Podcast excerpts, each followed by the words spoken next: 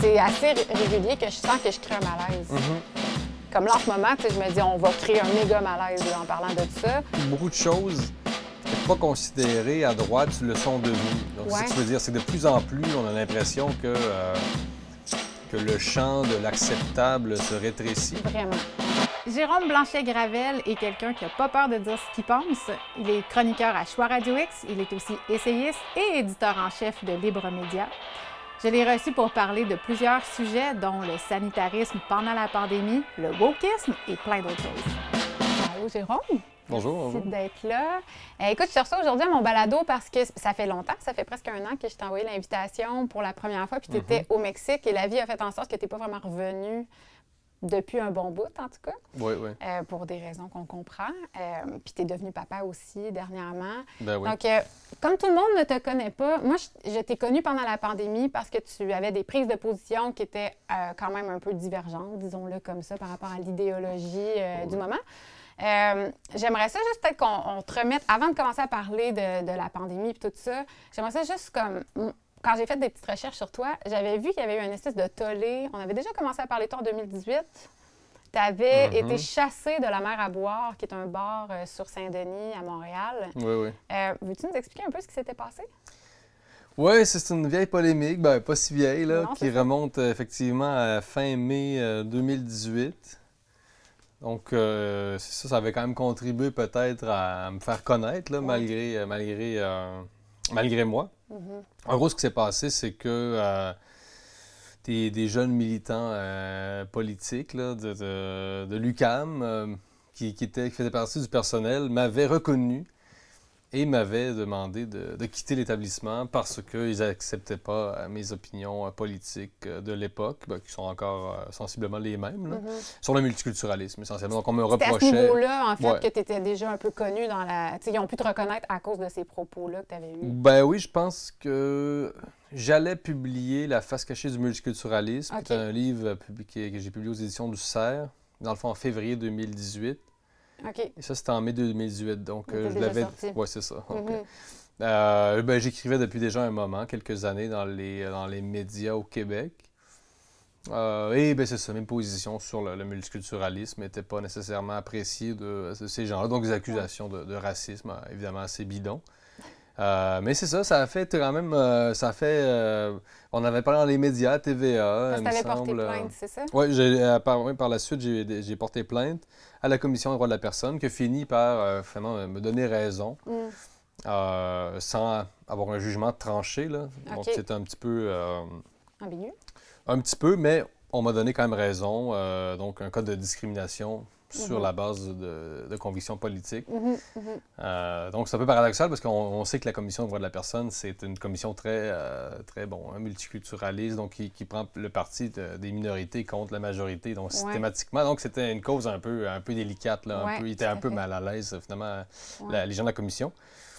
Mais c'est ça, c'est donc euh, une petite polémique comme ça, là, en début de carrière, si je commence peux bien dire. ta carrière, ça commence Ouais, en ouais. Lyon. Euh. Puis dans le fond, euh, si on parle un peu de tes, tes positions par rapport au multiculturalisme, si tu t'es fait traiter de raciste, c'est parce que tu dénonçais déjà ce que tu appelles le décolonialisme. C'était un peu ça ton... Oui, le décolonialisme, c'est venu un peu par après. C'est un, un terme qui est, qui est arrivé après le multiculturalisme. Euh, Est-ce que tu veux faire la distinction entre les deux termes pour ceux qui sont pas oui, euh, ben, le multiculturalisme, c'est vraiment euh, c'est le modèle de société qui dit valoriser la diversité, etc., qui, selon moi, mène à la division de la société entre, en différents groupes, donc qui, qui est en fait un peu contraire au métissage. Mhm. Euh, tu sais, des fois, les gens pensent que le multiculturalisme, c'est le mélange. Moi, je pense Mhm. que c'est le contraire. Je pense que c'est une sorte d'apartheid très informel où les gens non, se ne se mélangent pas, Mhm. se marient pas, se marient à l'intérieur de leur communauté. Donc, moi, c'est cet aspect-là que je critiquais du multiculturalisme. Je suis évidemment pas contre la diversité, là, qui est un fait social. Ouais.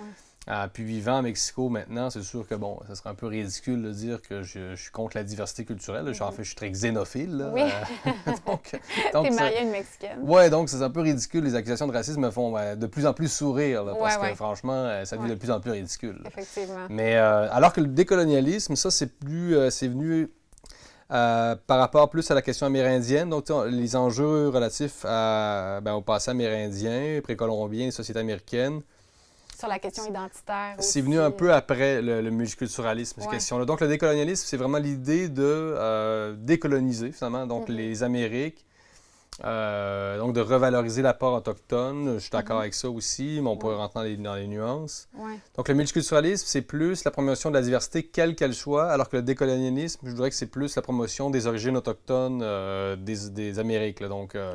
Mais les deux idéologies sont quand même basées sur le, le rejet de l'homme blanc. là. donc, Oui, finalement. oui, oui, il y a ça. quand même, c'est lié, là, Ouais, forcément. ça. finit par être quand même un peu là, un combat. C'est connexe. Oui, c'est très connexe. Puis là, là, maintenant, on parle du wokisme, donc qui C'est englobe le décolonialisme, qui englobe le multiculturalisme. Le euh, wokisme est arrivé où dans l'histoire? C'est ce mot-là, pour moi, est assez nouveau, mais ça existe. Mhm. C'est un mouvement qui existe aux États-Unis depuis déjà un moment. Quelques années, mais pas tant, Pas pas, tant. pas- pas plus que ça. Ok. Dans le mot woke, ça fait deux ou trois ans qu'on l'emploie dans les C'est médias. ça, pour moi, c'est avec le Black Lives Matter là, que j'ai c'est comme fait OK, Mm. les gens sont woke. Ça, ça veut dire qu'ils se, se disent éveillés. là, pour, ah, euh. Et juste pour les gens qui ne savent pas, parce qu'il y a encore beaucoup de gens qui ne sont pas familiers avec la, avec la philosophie ou l'idéologie woke, est-ce que tu veux expliquer un peu ce que c'est? Ben, ça englobe beaucoup de choses. C'est ça qui a été euh, monsieur, madame, tout le monde. euh, je les comprends de pas trop savoir c'est quoi parce que ça désigne plein de choses. Donc, ça désigne la promotion de la diversité bon, culturelle, mais aussi sexuelle. Oui. Euh, ben, c'est ça. En résumé, c'est la promotion de la diversité aussi culturelle et avec le sexuelle. LGBTQ, binaire, Ah, ah. etc. là. Puis, ben, euh, ben, c'est ça, mais ça, c'est c'est quand même déjà beaucoup, là, la promotion de la diversité euh, Ouais. culturelle et sexuelle mis, mis ensemble. Ouais. Donc, une espèce d'idéologie là, euh, qui, vise à un peu faire table rase du, de l'héritage européen, finalement, Mhm, mhm. euh, patriarcal, euh, chrétien. Donc, c'est la, la valorisation beaucoup de tout ce qui n'est pas occidental et blanc, en gros. Là. Ouais, ouais. Donc, euh, c'est sûr, c'est un, c'est un projet très ambitieux, le wokisme, quand oui, même. ça, Ouais. ça part des universités. Ce que je comprends, Mhm. quand même, Oui. il y a une promotion assez forte dans les universités. Donc, quand tu me dis que c'était probablement des étudiants de l'UQAM, est-ce que tu sais que c'était des étudiants de l'UQAM en 2018? Oui, oui, ça a, été, ça a été avéré. Là. On Ben, tu vois, parce que j'entends souvent dire que l'UQAM est particulièrement intense dans, le- Mhm. dans l'idéologie woke. Oui, oui. Euh, donc, je ne suis pas très étonnée d'entendre ça. C'est comme si, au nom de la tolérance, on devient extrêmement intolérant. Ben oui, c'est ça, le grand paradoxe. Puis l'autre- l'autre paradoxe, c'est on est pour la diversité culturelle, mais on n'est pas pour la diversité intellectuelle. Donc, Non. si vous êtes pour la diversité, vous seriez censé être pour la diversité des opinions, des points de vue. Exact. Donc, euh, c'est très, très contradictoire. Là. Exact. Mais oui, l'université, c'est, parti aux États-Unis, principalement, dans les- sur les campus. euh, c'est un mouvement, mais c'est ça, qui a une emprise très, très grande euh, sur la société, de, de plus en plus. Mhm. euh, Particulièrement chez les jeunes. Je pense que les, les, Ouais. les baby boomers sont moins dans ce mouvement. Oui, puis beaucoup de gens de gauche sont dépassés parce que maintenant, il ne s'agit plus de seulement avoir les bonnes opinions, il faut aussi être de la bonne couleur. C'est-à-dire que là, Mhm. on a beaucoup euh, de profs d'université en Occident qui étaient des, des, des vieux gauchistes, mais qui se retrouvent finalement exclus de leur propre camp parce qu'ils se sont des vieux bonhommes blancs. Ah, en fait, moi, ce que je trouve particulier, c'est que j'étais, en 2012, j'ai participé euh, à tout le, le printemps érable. Mhm. Donc, pour moi, ça a été mon éveil politique, puis mon éveil de militante, si je peux dire. Et puis, j'étais considérée donc de gauche. Ces fameuses étiquettes, là, pour moi, qui ne Ouais, veulent ouais. plus forcément rien dire parce qu'on peut être de gauche sur certains enjeux et de droite sur d'autres. Mais ce que, ce que j'ai trouvé particulier dans les dernières années, particulièrement avec la pandémie ou aussi est arrivé le Black Lives Matter, là, on a vécu Oui. beaucoup d'enjeux au niveau de la société dans les deux dernières années, c'est de m'apercevoir que le centre ne cesse de se déplacer, puis qu'on n'a plus vraiment de place où on a le droit d'avoir comme en fait des questionnements, de Ben oui. remettre en question, de, de critiquer. Euh, c'est ce que tu fais. Donc déjà, tu te déranges, j'imagine, depuis le début. Tu as commencé tôt, euh, avant la pandémie. Ça fait donc un moment, tu parles que tu as commencé avec le, multicul- le multiculturalisme. Oui, mon premier livre, je l'ai publié à 23 ans, puis là, Ah, j'en, wow. j'en ai 32. T'étais-tu aux études à ce moment-là? Oui, c'est ça, je finissais mon, mon bac en sciences politiques à l'Université Laval. OK. Puis, euh, ben, c'est ça, le centre, effectivement. euh, ben, c'est-à-dire que c'est. euh, comment dire ça? La gauche de plus en plus radicale, finalement. Ben, on, on a-tu le droit de le dire ou on va se faire taper ses doigts? Ben, moi, je le dis, là. Ben, c'est ça, que tu te fais taper ses doigts. C'est comme pour moi, on parle jamais de l'extrême gauche, on parle juste de l'extrême droite, mais la gauche se radicalise aussi. C'est vrai que beaucoup de choses qui n'étaient pas considérées à droite le sont devenues. Donc, c'est Ouais. que je veux dire. C'est que de plus en plus, on a l'impression que, euh, que le champ de l'acceptable se rétrécit. Vraiment, oui. Puis on l'a vu aussi dans la pandémie, c'est-à-dire qu'avoir un point de vue sur les mesures sanitaires, enfin critiquer les mesures sanitaires était devenu en fait de droite, Ouais. puis d'extrême droite, même Mhm. selon certains, alors que euh, une pandémie, euh, c'est pas ni à, à gauche ni à droite. là. Mhm. Puis finalement, être contre les mesures sanitaires, enfin, bon, contre certaines d'entre elles, c'était pas plus à gauche qu'à droite. là. Puis on Mhm. sait qu'il y a beaucoup de gens en fait de gauche qui euh, actuellement se retrouvent dans le parti d'Éric Duhem. Qui est une personnalité de droite. Donc on voit qu'il y a un nouveau clivage et que euh, avoir un rapport finalement à la maladie ou à la mort qui est différent que euh, celui de la majorité n'est pas nécessairement plus à gauche euh, qu'à droite. Donc c'est effectivement, on est dans une drôle d'époque là où Ouais. euh, oui, ça, le, le champ de l'acceptable euh, de, de plus en, ouais, de plus en plus petit. Tu as étudié en sciences politiques, donc ça signifie que c'est déjà, pour toi, c'est quelque chose, tu étais déjà politisé à un jeune âge, j'ai entendu, Oui, oui, oui. à 23 ans. Qu'est-ce qui, qui a fait que tu as été euh, amené à être politisé comme ça aussi jeune? Bonne question, un peu euh, héritage familial, influence familiale. euh, Mes parents sont des gens qui, qui lisaient les journaux, puis qui s'intéressaient à toutes sortes de, de choses. Un amour de la France aussi, là, euh, familial. Donc, été amené à aller en France assez jeune. Donc, j'ai quand même j'ai cultivé un peu. euh, Si je parle de la France, là, on parlait des, euh, bon, de la politisation. là, les- Mais tu sais, la France, c'est un pays, c'est le pays politique par excellence. là. Donc, je sais Oui. pas, il y avait comme. euh, J'aimais, j'aimais la langue française, Mhm. j'aimais, j'aimais l'univers intellectuel, si on Ouais. peut dire. là. Oui, oui. Les journaux, tout ça. Donc, euh, Puis ça t'a amené donc à devenir euh, éditeur en chef de Libre Média. On Ben y oui. reviendra tantôt. Mais euh, j'ai- envie de continuer ton parcours universitaire parce que tu n'as pas arrêté au bac. Tu as continué, tu as fait une maîtrise en sciences des religions. Oui. Quand tu m'as dit la première fois, j'avais jamais entendu ça. Euh, Est-ce que tu veux nous parler un peu de, de ce que c'est comme. Oui, oui, bien sûr. C'est sûr, c'est une maîtrise. il n'y a pas beaucoup de, de diplômés. Donc, c'est un, c'est un domaine peu connu, effectivement. Euh, c'est pas la théologie. Hein, euh. C'est-à-dire la théologie, c'est dans une perspective croyante. Mhm. Euh, alors que les sciences des religions, oui, l'étude de la Bible, euh, bon, bah, c'est essentiel, tout ça, mais c'est quand même des sciences sociales sur. bon, c'est l'étude des religions avec les sciences sociales. OK.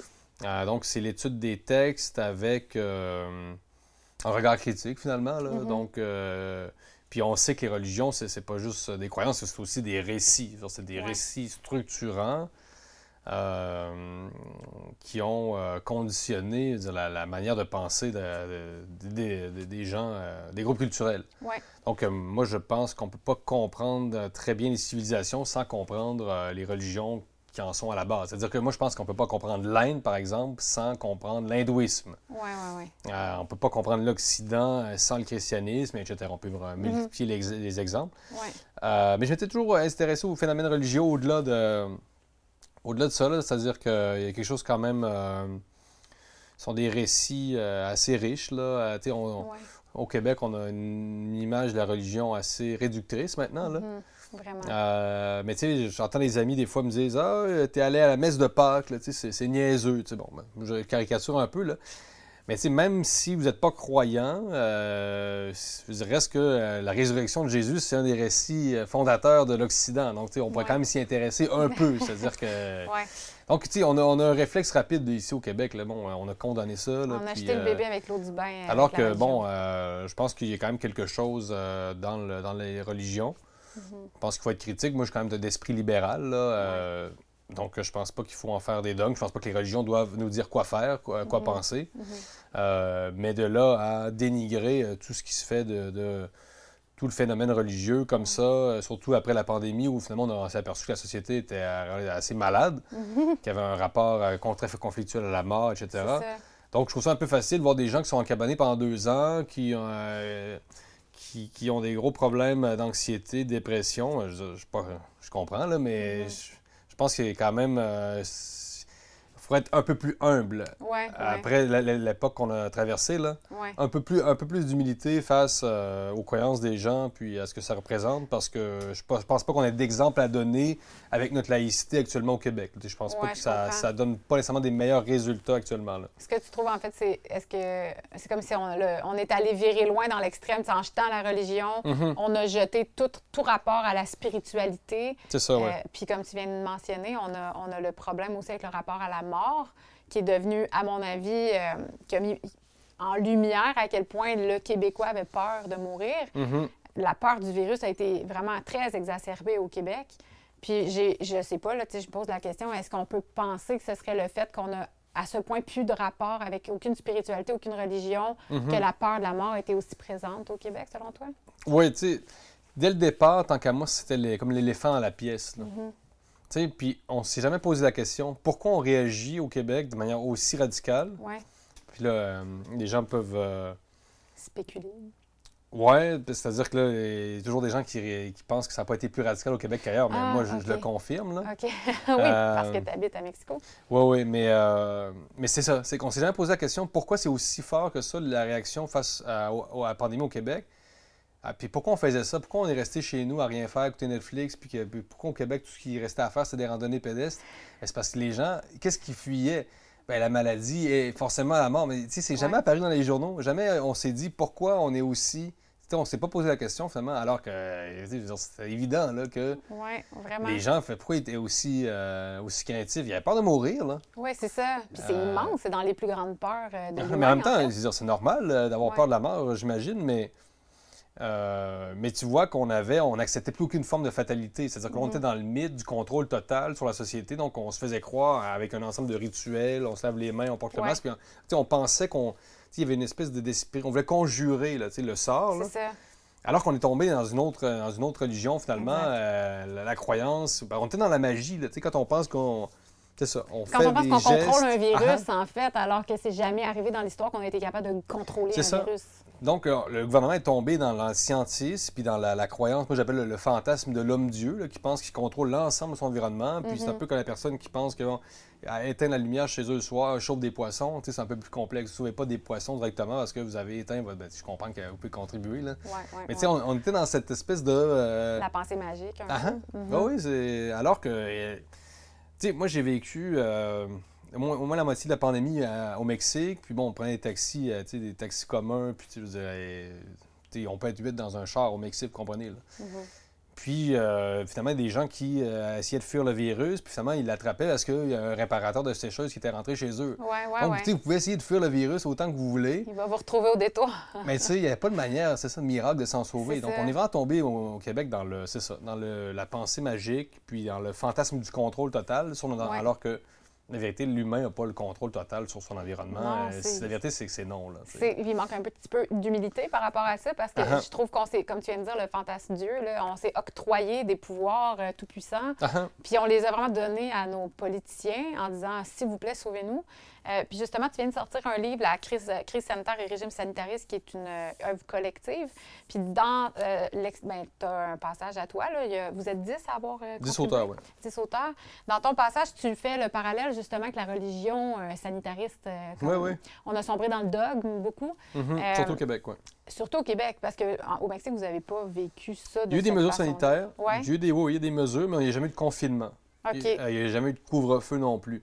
Euh, donc, euh, des fois, il y a des gens qui viennent au Mexique, à Avez-vous Mexico. des conférences de presse euh, à une heure? Ben, le président tout- mexicain fait une conférence de presse chaque jour. hein. Ah oui? Euh, OK. OK. Sa fameuse ben, conférence matinale. là. OK. Mais ça portait pas vraiment sur la crise du COVID. D'ailleurs, le président mexicain s'est fait très, très critiquer là, parce que. Euh, au début de la crise, il avait suggéré aux gens de, de se protéger du virus avec la Vierge Marie, là, puis une amulette. Bon, Ah, disons ok. que c'est un autre genre. là. OK.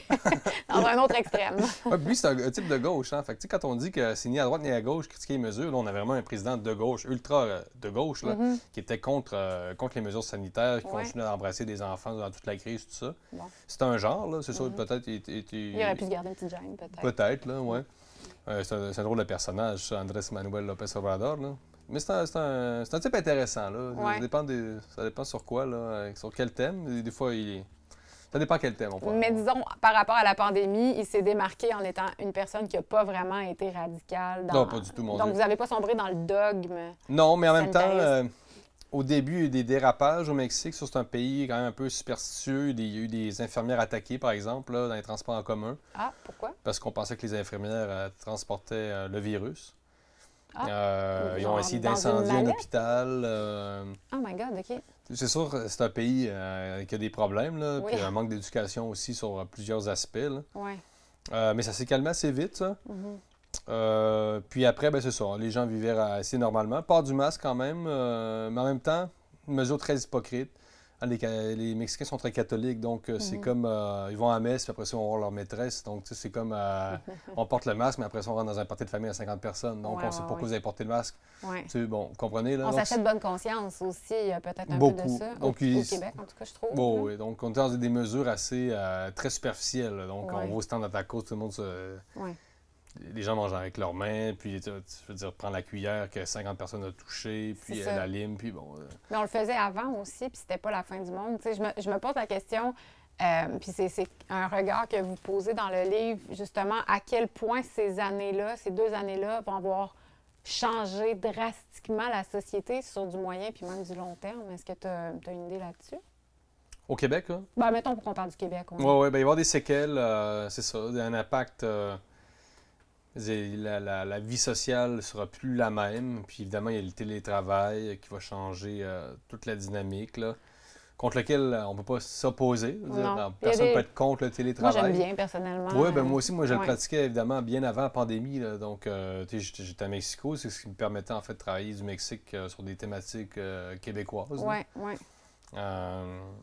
mais c'est sûr que c'est ça. Il y a des séquelles, puis le Québec qui reste une société très craintive. Euh, évidemment, oui, il y a aussi un gros. Euh, la, pyramide démographique actuellement nous aide pas. Il ne s'agit pas de tomber dans ce qu'on appelle, comment on appelle ça, le racisme envers les, personnes âgées, ah, l'agisme.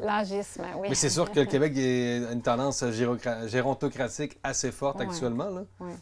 Euh, donc, on, on, est très intolérant à, à, toute forme de mouvement. Mm-hmm pandémie, c'est ça, a révélé des choses, mais c'est ça. Mais le drame du Québec, c'est que c'est que la pandémie a juste renforcé les tendances qui étaient déjà là. Probablement, oui. C'est ça qui est, triste, dans le fond. C'est que ça a juste amplifié, euh, finalement, la perte de, tradition. Par exemple, on a vu le rapport à Noël.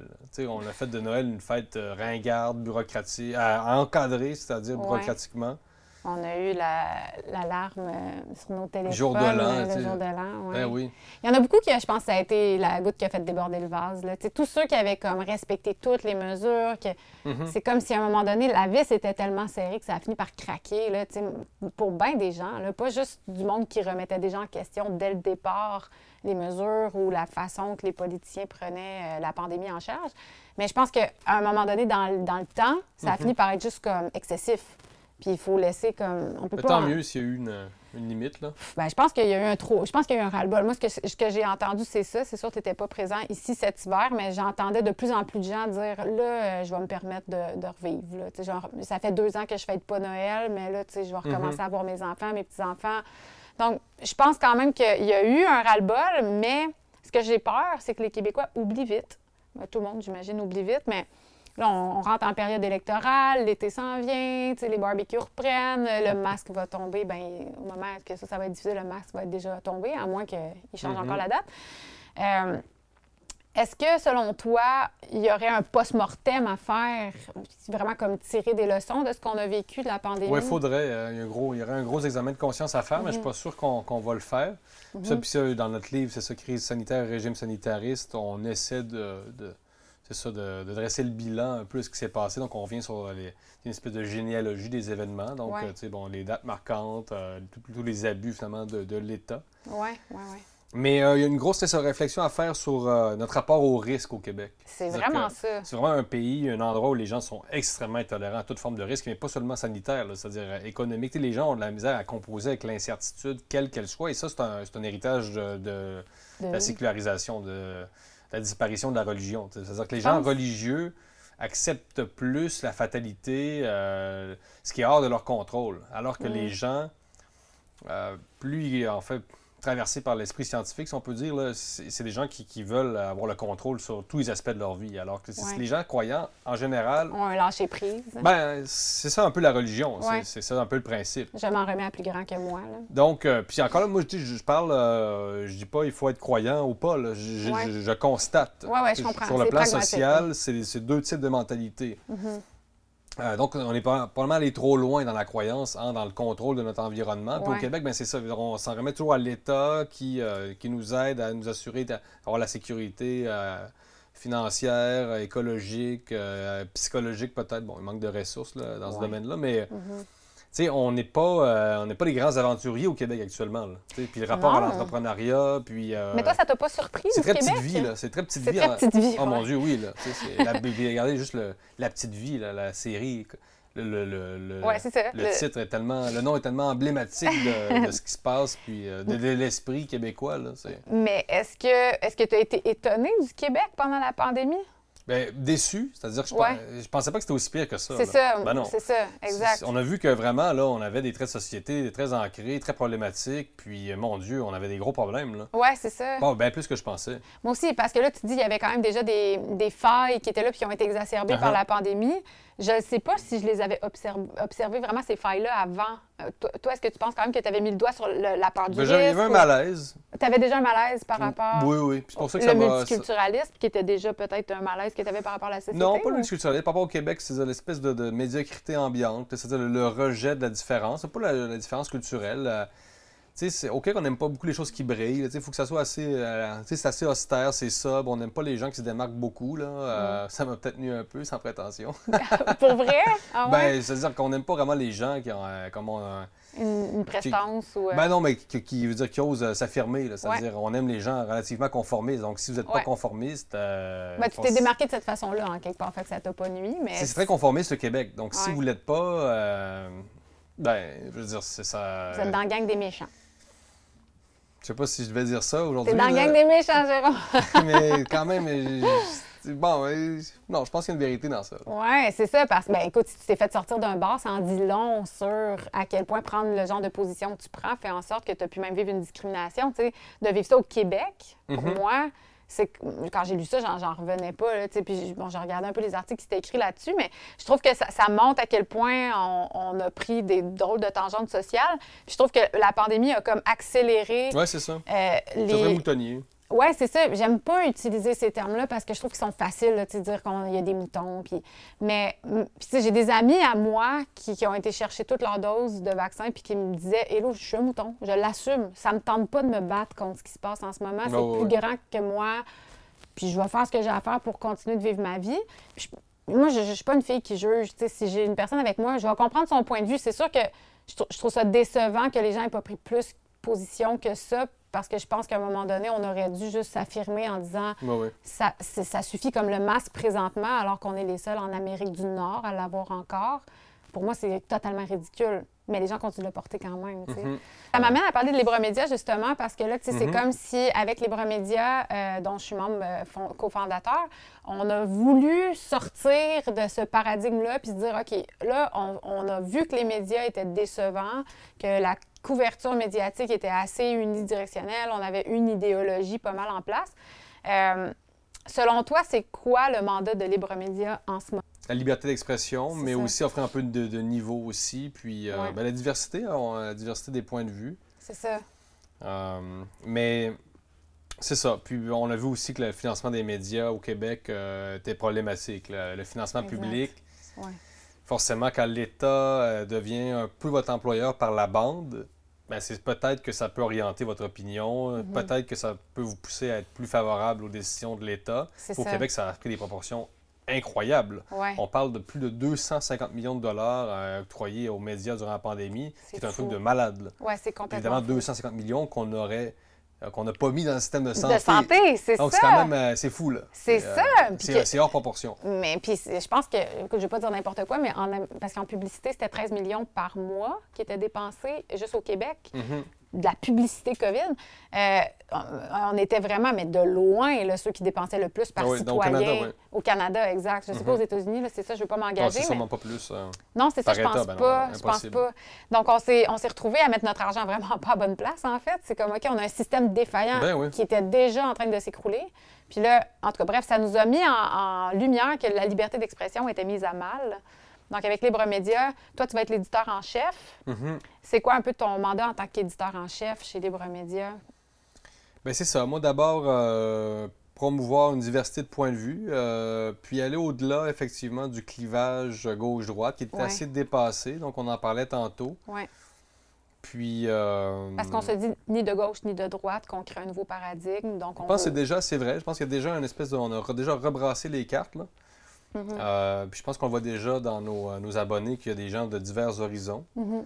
Euh, puis c'est ça. Moi, une mission que j'ai, c'est ça. Ben, euh, valoriser la diversité des points de vue. Puis, euh, ben, c'est ça, offrir, développer des dossiers, à- euh, offrir le complément, c'est-à-dire sur une. Sur, on parle par exemple euh, différents dossiers, mais la pandémie, l'Ukraine, etc., euh, Ouais. le prix d'essence, que- quel qu'il soit, là, c'est-à-dire Mhm. que euh, offrir ben, l'autre euh, l'autre facette finalement. C'est ça. du, Parce euh, qu'on a comme l'idéologie globale, là, la- la- l'idée populaire, puis j'imagine c'est de compléter avec une pluralité de points de vue qui ne sont pas forcément entendus dans la sphère publique présentement. sortir des sentiers battus. C'est ça. Puis sortir dans notre zone de confort. Ça, au C'est Québec, ça. on aime ça. Hein? T'es-tu bien dans ton coton ouaté? Là?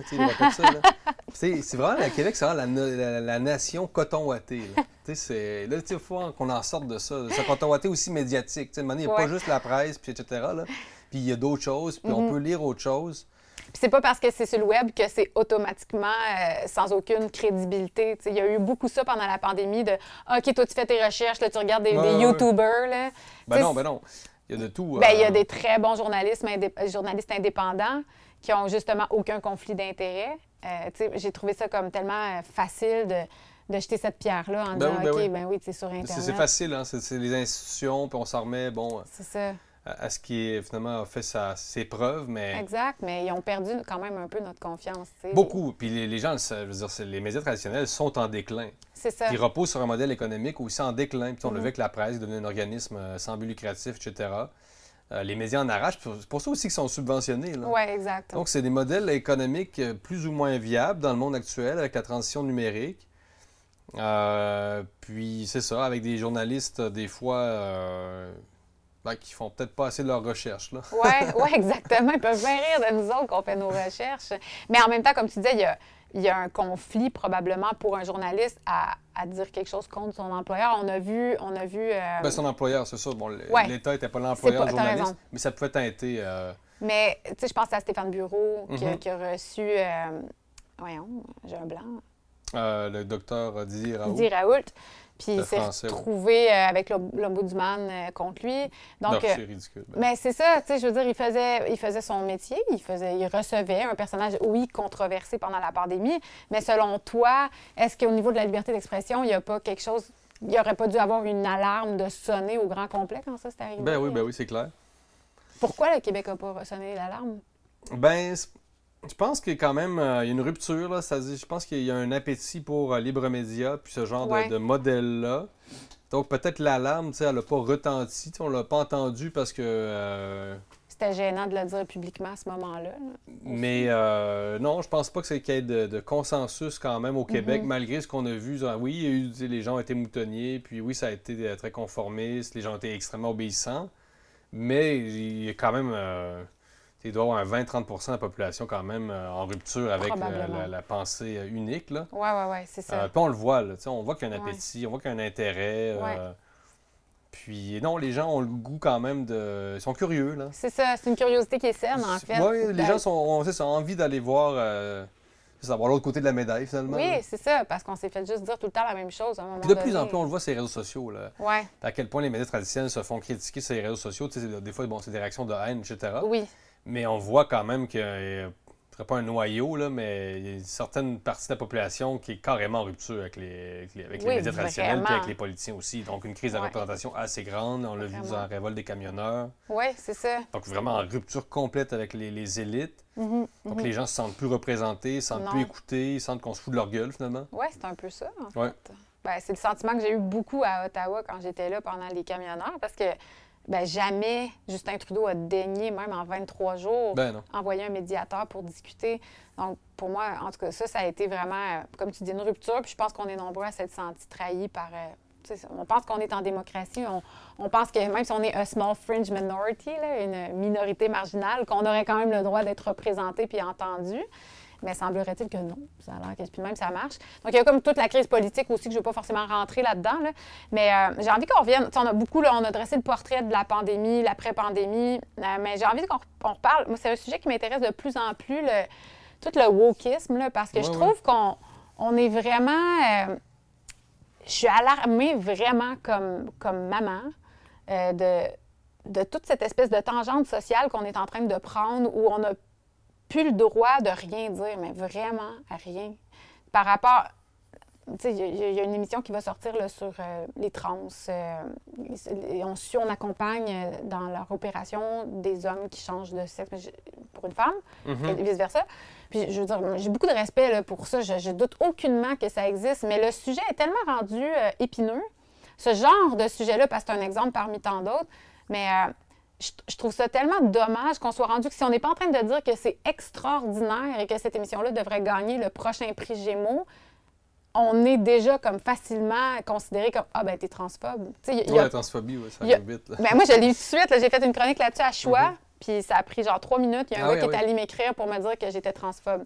Oh oui, c'est Puis il me faisait ma psychanalyse transphobe, euh, au total. là, il m'expliquait vraiment pourquoi j'étais transphobe. Puis ça partait de mon enfance. Puis Ah oui, quand même. ouais, ouais, j'avais eu droit quand même à, à l'analogie, toute, toute la psychanalyse. Mais je trouve ça. Je, tr- je trouve que, tu sais, dans la société dans laquelle on est, qui est comme en rupture sur plein de sujets, celui-là, je pense que ça va être un gros enjeu à, Ouais, à venir. Ah à ouais. venir. Puis non, c'est grave. euh, il y a vraiment une- un endoctrinement des enfants là, euh, qui se ça. fait dès le jeune âge. Ça commence bébé, là.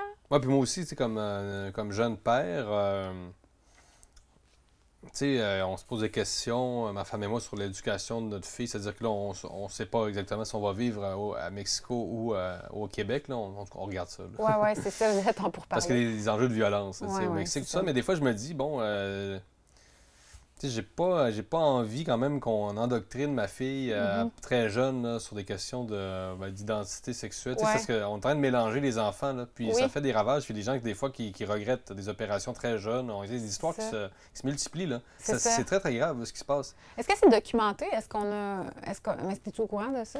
J'imagine qu'il y a des études qui sortent qui disent que, que le faire en, en bas d'un certain âge, c'est ce genre d'opération-là. oui, mais la être- pression est tellement forte avec les accusations de transphobie. euh, les gens vérifieront, mais euh, euh, les enfants qui se font opérer de plus en plus jeunes, là, puis évidemment, ils peuvent regretter. euh, on- on- c'est des opérations quand même majeures. C'est sûr, si on parle, majeur.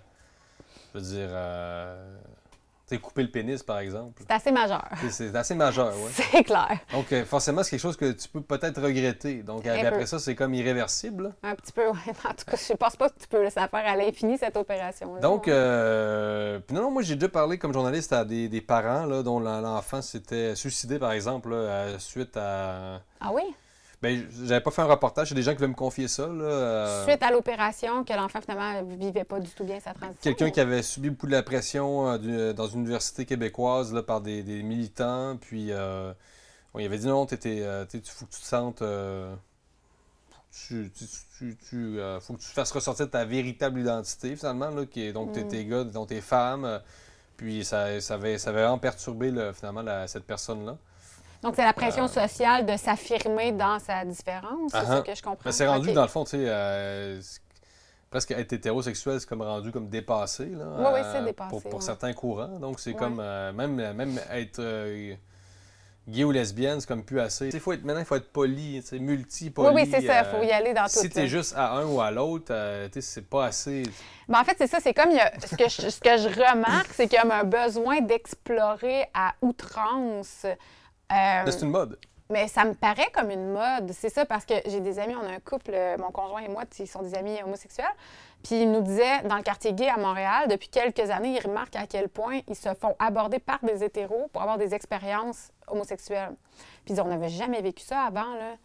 Puis ils disaient, on ressent que c'est une mode. Puis eux-mêmes étaient un peu mal à l'aise par rapport à ça. Puis ils disaient, mais que se passe-t-il? Ben oui, ben oui. Puis c'est d'où vient ce courant-là? Est-ce que, est-ce, que eu- est-ce que ça vient juste de l'idéologie woke des universités? Est-ce que tu penses que c'est aussi, euh, ça vient dans les Netflix, dans les films? Euh, selon toi, c'est propulsé par quoi, cette, euh, cette pensée-là? Ben oui, par le, ça, le, le courant woke. euh, puis les universités, c'est sûr, travaillent beaucoup. Là, c'est, c'est, Ouais. Et puis il y a beaucoup de. de- de- Est-ce que c'est main dans la main avec les politiciens aussi? Est-ce qu'on peut dire que les politiques s'en mêlent? pense ou- Je pense pas que les politiciens, ben, je dire, est-ce qu'ils sont tant euh, sensibles à ces enjeux-là? Ben, Forcément. Trudeau se tient d'un parade gay, en tout cas, allègrement. Puis... Oui, oui, mais tu sais, sais, le, le parade gay, c'était, que c'était une chose, mais là, on est vraiment le poli. Là, poli Ouais, ouais, ouais. multi, euh, Ouais. déconstruction totale.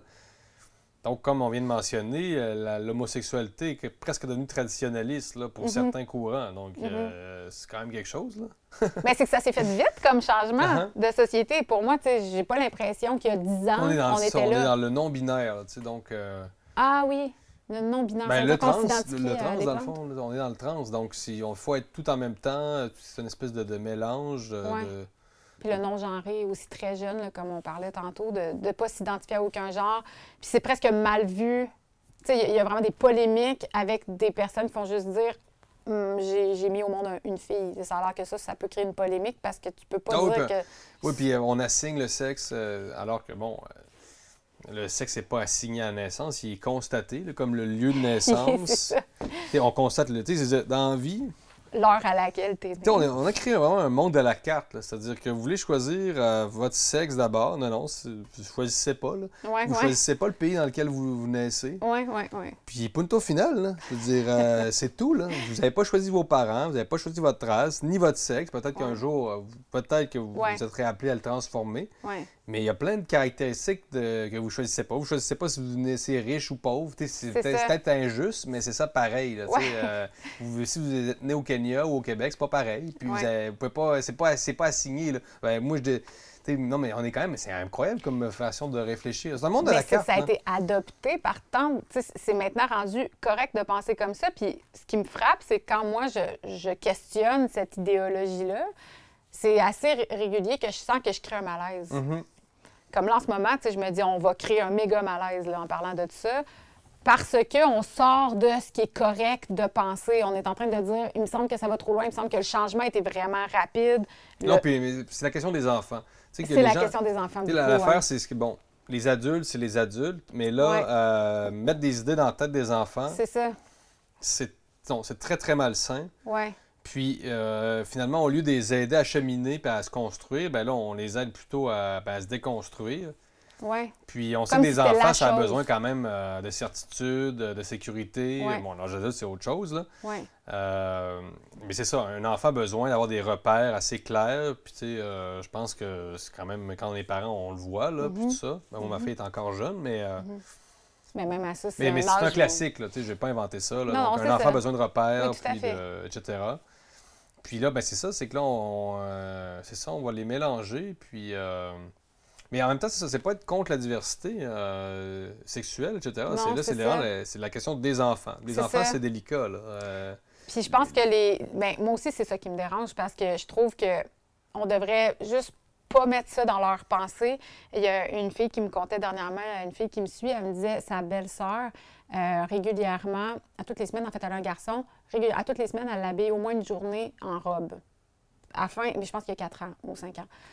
Afin qu'il choisisse son genre. Mais il n'y a pas de, de crise identitaire par rapport à son genre, sauf que là, elle y met dans la tête qu'il va. Elle, elle y mêle le jeu de cartes. Ils créent une nouvelle norme. Ils ça. pensent qu'ils sont contre les normes, contre la tradition, contre le conservatisme, mais en fait, ils créent un nouveau modèle. Alors qu'ils disent que non, c'est pour la liberté de l'enfant, mais non, ils l'enferment dans une autre prison qui est une idéologie. Donc, ça. ils ne libèrent pas l'enfant. Ils C'est l'enferment dans, dans- dans une nouvelle, dans des nouveaux concepts. Il n'y a pas de libération. Non, c'est ça. Puis c'est délicat parce que, c'est comme une forme de sexualisation des enfants. C'est ce que je trouve aussi. C'est C'est-à-dire qu'un enfant, euh, là, il y a un rapport à la sexualité là-dedans. Ouais. là. Donc, euh, Puis moi, quand j'étais à il y 6 a malaise ans, comme ça, moi aussi, c'est ça, j'ai un malaise, mais c'est là, quand j'ai dit que j'avais un malaise, que je me suis fait dire que mon malaise, euh, c'était de la transphobie, en fait, mais, ou de l'homophobie. mais en fait, je pense juste qu'en tant que personne qui se rappelle de son enfance, on m'a pas autant mis d'idées comme ça dans la tête. Puis je m'en suis bien sortie quand même. J'ai l'impression qu'éventuellement, justement une fille euh, avec qui je suis allée au secondaire, elle avait répondu à ce gars-là sur ma page Facebook, puis elle lui avait dit Moi, je suis lesbienne, puis je viens d'un village. J'ai pas jamais. Genre, c'était vraiment pas bien vu là, de dire que j'étais lesbienne, mais j'ai quand même réussi à grandir là-dedans, à passer à travers ma crise d'adolescence, à m'affirmer dans mon identité, puis maintenant, je suis super heureuse. Et moi aussi, je trouve que les enfants n'ont pas à se faire mettre ça dans la tête. non, parce que c'est des enfants.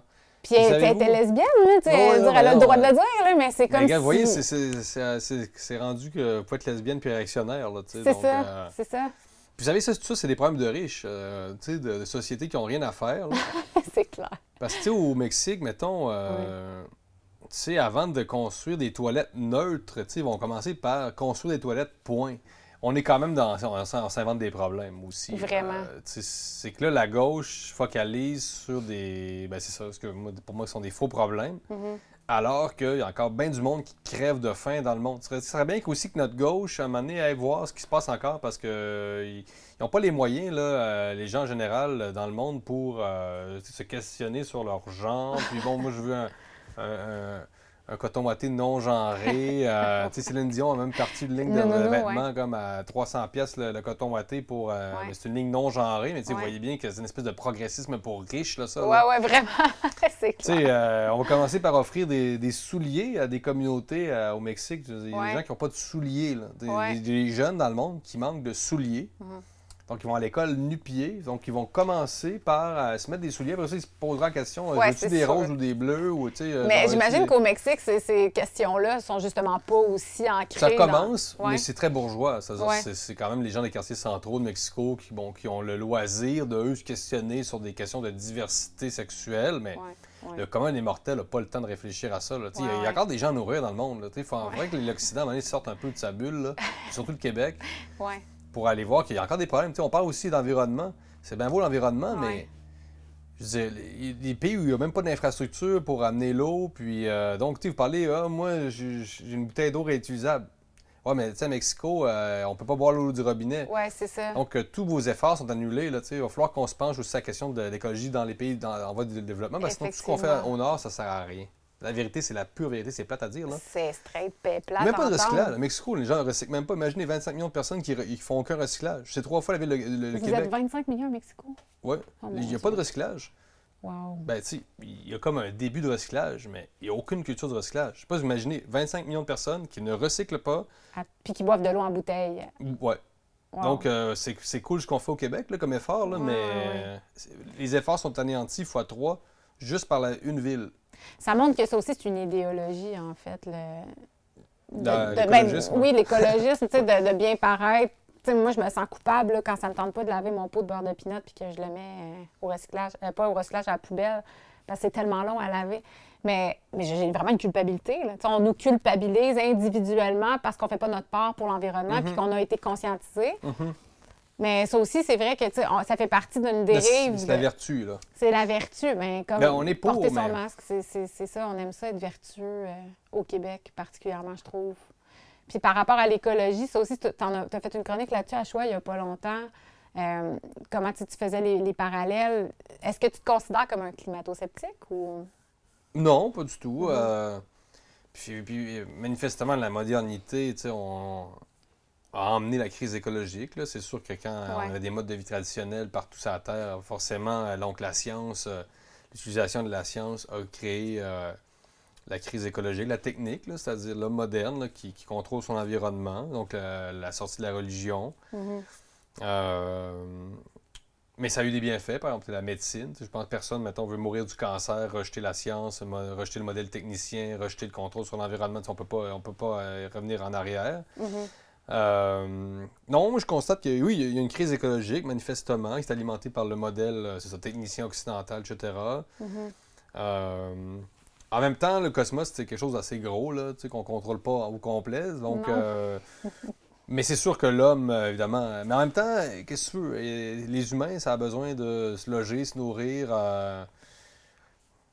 donc, il y a quand même une problématique qui est un peu pour laquelle il n'y a pas de solution. C'est-à-dire, je ne veux pas être fataliste, mais euh, à moins d'avoir une dépopulation euh, que je prône pas. Non, c'est ça. Euh, on a des gros problèmes. C'est-à-dire que l'humain. Ben, il faut qu'on change drastiquement notre façon de vivre. Oui, puis on ne retournera pas à la terre. moi, je crois pas. je ne retournerai pas pêcher des poissons à main nue. Moi, je n'ai pas, tout à fait envie de faire ça. Il y a des gens qui ont envie de faire ça. Je respecte leur choix, là. mais c'est sûr qu'on ne se mettra pas il y aura pas. Il y a quelque chose d'irréversible. C'est comme si la, solution, elle n'existe pas tant, c'est ce que j'entends. Ben, je sais pas. Je pense que je crois aux technologies vertes. Ouais, ouais. Mais encore là, c'est que ça prend de l'argent pour faire ça. C'est ça.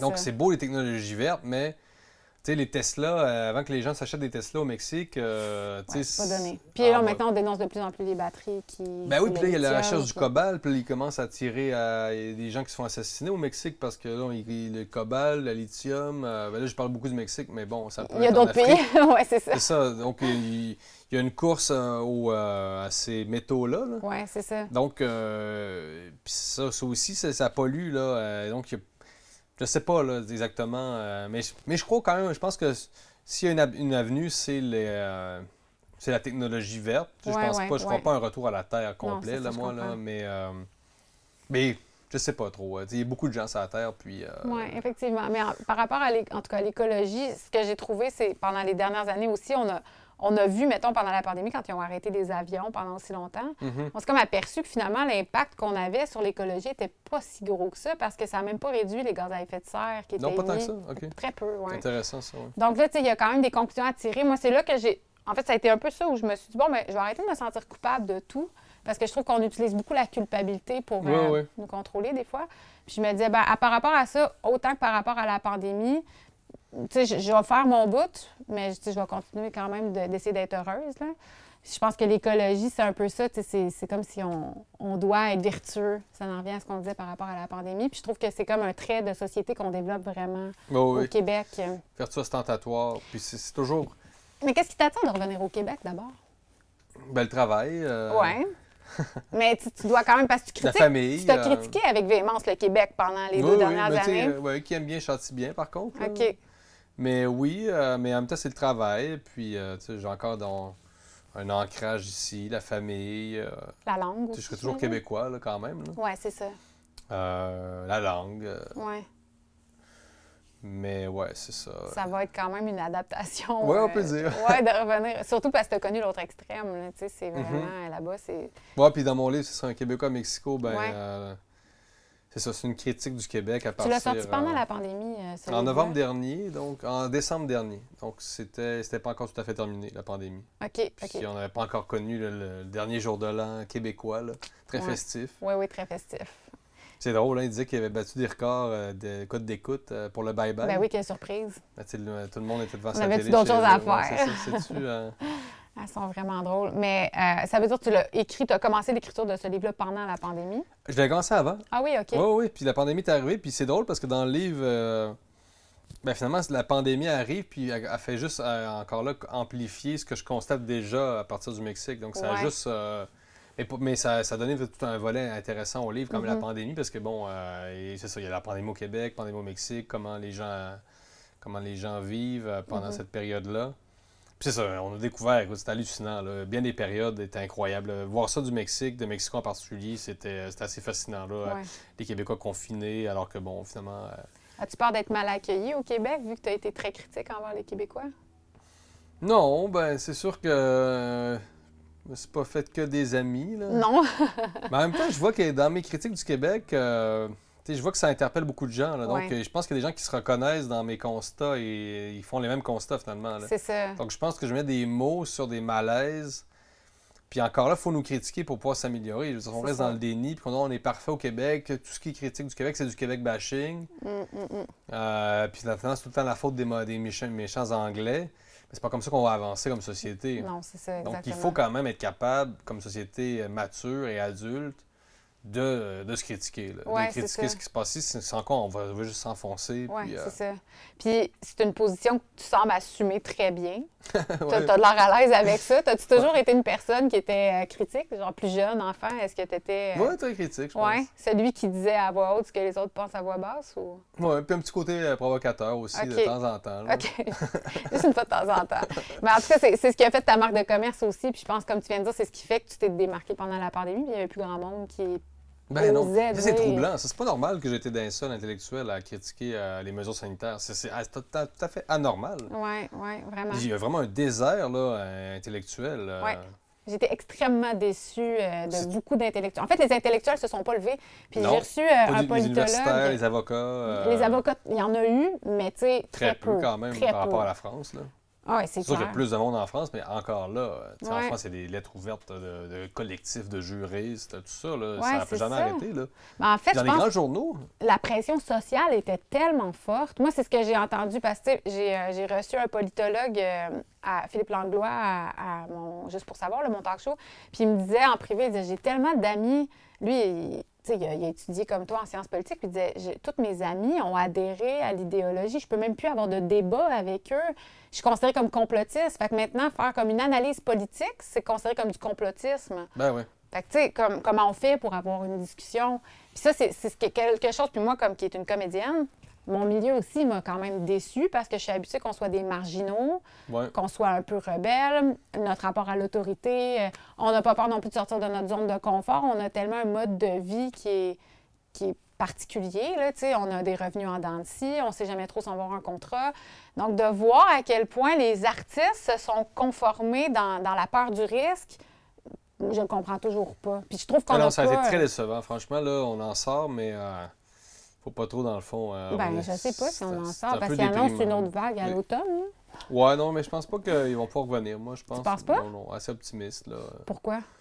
Ben, pour les raisons électorales, Ouais. puis. euh, parce que maintenant, il faut quand même suivre. On suit un petit peu quand même le, le courant en Amérique du Nord, là, juste un petit peu, mais Un petit peu, peut-être ouais. juste assez. Je pense pas que le- que les gens veulent vraiment le retour des mesures comme ça a été. Non, le, le confinement, tu penses quand même qu'il y aurait un retour du confinement au Québec? C'est une bonne question. Moi, ça, ça m'étonnerait quand même, rendu où on en est, là. Non, peut-être pas le confinement. Tu as peut-être raison, mais je pense que le port du masque, mettons, dans les écoles pourrait revenir. Ah, ben ça, oui. De toute façon, il n'avait jamais été élevé complètement, le port du masque en Ben là, ce moment chez les théoriquement, il est enfants. élevé chez les enfants, mais ils n'osent même pas Dans les l'enlever. aires communes, je pense que ça prend encore le masque, non? Ah, je sais, ça se peut. Je sais pas. Les Ma mère est prof au secondaire, mais elle me disait les, les enfants ont tellement peur Mhm. qu'ils l'enlèvent pas. Puis ça aussi, c'est comme quelque chose. Ben, D'ailleurs, on a fait un article là-dessus, Libre Média, mais Très problématique, oui. Ouais, c'est ça, en fait. Puis, tu sais, j'ai reçu des psychologues qui me disaient le- les, ceux qui sont le plus traumatisés par la peur, c'est vraiment les enfants. Ils ont, ils ont peur de tuer leurs grands-parents s'ils ne portent pas le masque. là, tu sais, C'est à ce point-là. Donc, c'est quand même. C'est pour ça, tantôt, quand on parlait, qu'est-ce qu'on a créé comme traumatisme de société, on n'a pas fini de mesurer vraiment, je pense. Non, non, non, il y a eu des séquelles, c'est sûr. C'est ça, on va les mesurer longtemps. Puis, euh, bon, en tout cas, Puis, j'espère. puis ça va se transposer à- dans d'autres euh, d'autres domaines. C'est-à-dire que là, euh, le, le- le risque, c'est pas juste le sanitaire. Donc, ça va être l'écologique. C'est ce qui va amener un confinement à cause des vagues de chaleur. Bon, j'exagère, là, mais euh, moi, je m'amuse à recenser dans les médias tout ce qui sort, vraiment, qui, qui traduisent une espèce d'obsession de la sécurité. là. Ouais, ouais, ouais. Donc, que ce soit récemment, il y avait un article de Radio-Canada sur la, la problématique des chats errants en Oui, Haute-Gaspésie. Quand même, ça m'a Ça marqué, t'a celle-là. fait un effet bœuf. Donc, euh, puis là, on parlait quand même de l'éventualité de l'arrivée de coyotes mangeurs d'enfants. ah oui. OK, pour vrai. Où ça? Ah, en Haute-Gaspésie. Ah, c'était toujours en... OK, c'était avec Oui. les, les chats puis les coyotes. Ils se tiennent ensemble. Donc, tu sais, il y a beaucoup de choses comme ça dans les médias au Québec. Là. Puis là, bon, euh, hier, je pense, au Journal de Montréal, première page, c'était, bon, la- le cancer du poumon, euh, nouvelle épidémie. Tu sais, on, Ah ouais, ouais. on, on se crée beaucoup de scénarios euh, catastrophes au Québec Ben oui. actuellement. Là. Pas juste au Québec, mais particulièrement ici. Ouais. Puis on, on, ça, on cultive cette peur-là. Mhm. Peur ben, des, des vagues de chaleur, euh, peur, peur de... C'était quoi récemment? la- la- la- le maire de Québec avait dit que chaque retard dans le tramway causait finalement des morts Oui. parce que euh, la pollution crée des maladies respiratoires. Euh, L'équation était Donc, tu prends par ton les auto, cheveux. euh, donc tu micro-agresses ton, ton concitoyen, donc tu es une menace sanitaire euh, quand tu conduis ton auto parce que, bon, à quelque part, euh, tu contribues à... Ça, c'était pour justifier le tramway? Ouais, ouais. Mais Ah, tu sais, lui, il a sorti ça comme ça. Moi, je l'analyse. Oui, ouais, je comprends, mais je veux dire, c'était quand même, ça a fait réagir justement parce que c'était. Ben, c'était gros pas mal. là. Ouais, parce qu'il disait que les- côté. Parce que finalement, ça- le, le tramway pouvait contribuer à dé- décongestionner le système de santé. Et sauver des vieilles bobois. Oui, c'est ça, il sauvait des vies. Ouais, on ouais, on est dans cette logique-là. Ouais, mais, ouais. sur le plan, mais dans le champ écologique, tu sais. Oui, ouais, puis ça, on n'a pas fini d'essayer de sauver des vies parce que Mhm. on sent que c'est la, la nouvelle, euh, le levier pour manipuler la, la peur des Mhm. gens. Puis personne ne peut être contre ça, sauver des vies. Donc c'est comme le principe euh, absolu. Là, tu sais, ouais, donc, ouais. de- personne ne peut s'opposer à ça. Non, c'est ça. Sinon, vous êtes pour la mort des gens. Oui, espèce de fou. on devrait être enfermé. Mais non, c'est ça. C'est vraiment triste parce qu'il y a, comme, comme je dis souvent, il n'y a plus de nuances. C'est blanc ou noir. Puis pour moi, je trouve ça tellement important qu'on s'en ramène deux, trois nuances. Qu'on peut se permettre de Deux, trois, nuancer. ouais, deux, plus. trois, peut-être plus. Il faut nuancer nos propos. Puis, puis dans tout, tu sais, euh, je, je, je vais finir là-dessus, mais dernièrement, on a eu le gros, gros débat qui a été ramené sur l'avortement. Puis encore là, tu sais, même dans ce débat-là, il y a des nuances. C'est pas oui ou non. C'est comme, oui, à partir de quel âge le fœtus? À partir de... Est-ce qu'on avorte une femme à huit mois? Tu sais, il y, a- il y a ces questions-là qui se posent, tu sais. Puis je me disais, pourquoi on n'est plus capable d'avoir des discussions sans aller à être... On dirait que ça vient nous chercher là, profondément dans notre identité. Puis on est incapable d'entendre une opinion qui n'est pas la nôtre. Ça vient nous chercher. Là. Tu sais, les gens s'enflamment. J'ai vu, j'ai reçu beaucoup de haine euh, sur les réseaux sociaux sur cette question-là. Fait que, tu sais, je pense que se, redonner la permission de discuter puis de confronter, d'entrechoquer nos idées, c'est ce qu'on va faire avec Libre Média. Je, je finirai peut-être là-dessus. J'aimerais ça entendre. Euh, là, tu as 32 ans, c'est ça? Oui, oui. Euh, comment tu vois, mettons, la suite des choses pour ta carrière? Tu es dans une, belle place, tu viens de sortir deux livres, euh, tu prends une position d'éditeur en chef dans un nouveau média au Québec. Il y, a, comme un tournant dans ta carrière. Comment, tu vois ça les prochaines années pour toi? Hum, bonne question. Euh, ben, je suis très, très heureux d'abord d'avoir été nommé rédacteur en chef de Libre Média. Puis j'espère qu'on va réussir à c'est à sortir un peu le Québec de sa zone de confort pour mhm. euh, recréer un peu de, ça, de, débat. Mais c'est une question. Il en va de tout le dynamisme. C'est-à-dire que le débat d'une société, ça prend un peu de bouillonnement, ça prend cette confrontation-là. Pas seulement pour euh, le principe, mais aussi même pour l'économie. C'est-à-dire que maintenant, le Québec, euh, il faut qu'il sorte cette espèce de, paralysie. Là, pour, le Québec a besoin d'un coup de pied dans le cul d'une certaine façon. Là. Oui, oui, oui. Puis, euh, je sais pas si je devais le dire comme ça, mais euh, il faut y aller. Là, mm-hmm. Sinon, on, est en train de s'enliser dans cette espèce d'état CHSLD, puis il se passe plus grand-chose. Donc, euh, c'est ça, j'espère que... Tu sens prêt à assumer ce, rôle-là? Oui, ben, c'est un gros mandat. Oui, c'est un gros mandat quand même. Oui, très, très mm-hmm. gros. Puis, c'est ça, ça a coïncidé avec avec l'abandon d'un précédent contrat que j'avais. Donc, euh, ça, ça a bien. Euh, le momentum est bon. Ouais, c'est pour moi, dans, sur le plan euh, personnel. Mm-hmm. Puis, mais c'est ça. J'espère que notre démarche va vraiment aider à redynamiser, moi je dis ça, revitaliser en fait la, société québécoise, évidemment mm-hmm. modestement, là, mais ben, du moins avec le grain de sel qu'on peut apporter. C'est ça. Euh, c'est juste ça qu'on peut faire, mais on ne peut pas faire plus. Mais quand même, on peut aider. Puis il faut être optimiste, parce que sinon. Euh, mais ce que je veux dire, c'est que notre contribution, c'est la seule qu'on peut donner. Mm-hmm. Quand même que je voudrais avoir la contribution de Elon Musk, je ne suis pas Elon Musk. si chacun met du sien, on va tous créer un changement collectif. Mm-hmm. Donc, je te remercie d'avoir accepté mon, mon invitation. Puis bonne chance pour la suite des choses. Merci beaucoup.